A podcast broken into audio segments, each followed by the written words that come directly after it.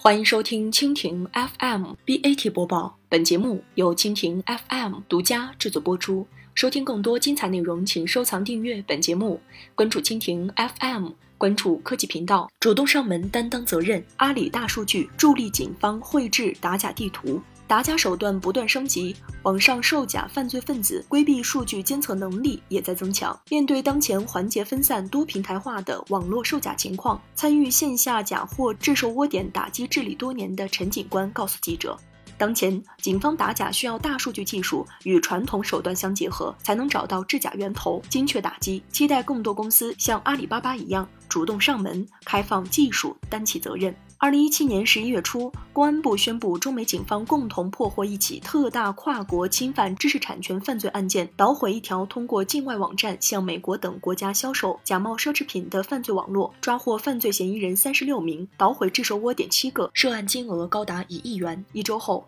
一封来自广州公安的感谢信寄到了杭州阿里巴巴西溪园区。为协助警方侦破此案，阿里巴巴打假特战队队员洪光追随警方一路打假两年。二零一五年六月，我们接到 LV 提供的线索，称有跨境团伙通过境外网站销售假货。此后，他和同事与品牌方广东省公安进行多次沟通，并协助警方侦查。警方到哪，洪光和同事的大数据技术就支持到哪，并最终协助警方梳理出完整的线下犯罪网络地图。此案只是阿里巴巴协助执法机关打击侵犯知识产权犯罪的一个缩影。一月十号。阿里巴巴发布《二零一七阿里巴巴保护和知识产权年度报告》。报告显示，截至二零一七年底，阿里打假特战队已与全国二十三个省开展线下打假合作，累计向全国执法机关推送涉假线索一千九百一十条，协助抓捕涉案人员一千六百零六名，捣毁窝点数一千三百二十八个，涉案金额约四十三亿元。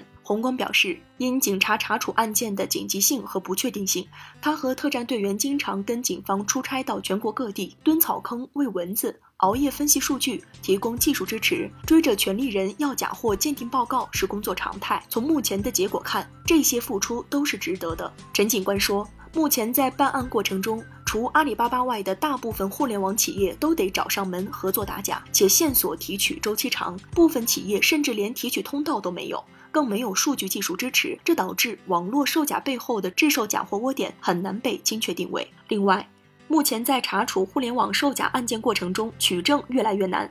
网络售假犯罪嫌疑人采用一些技巧便能逃脱法律严惩，违法成本轻微，这导致惯犯再犯情况非常严重。陈警官说：“我们需要更多像阿里巴巴一样有担当企业，主动与警方开展合作。因协助警方查处了一系列大案要案。”二零一七年，来自公安部及十个省市的感谢信，阿里巴巴打假特战队收到了三十封。来自湖南的感谢信最多，有十封。湖南省公安厅在感谢信中表示，阿里平台治理部打假特战队为打击制售假违法犯罪，不计任何个人得失，我省参战民警由衷钦佩。以上就是今天的 BAT 播报，更多精彩内容尽在蜻蜓 FM。